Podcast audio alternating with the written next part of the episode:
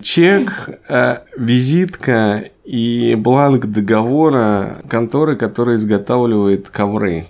Это, собственно, э, документ как раз по изготовлению ковра, скрипучего инсталляции скрип.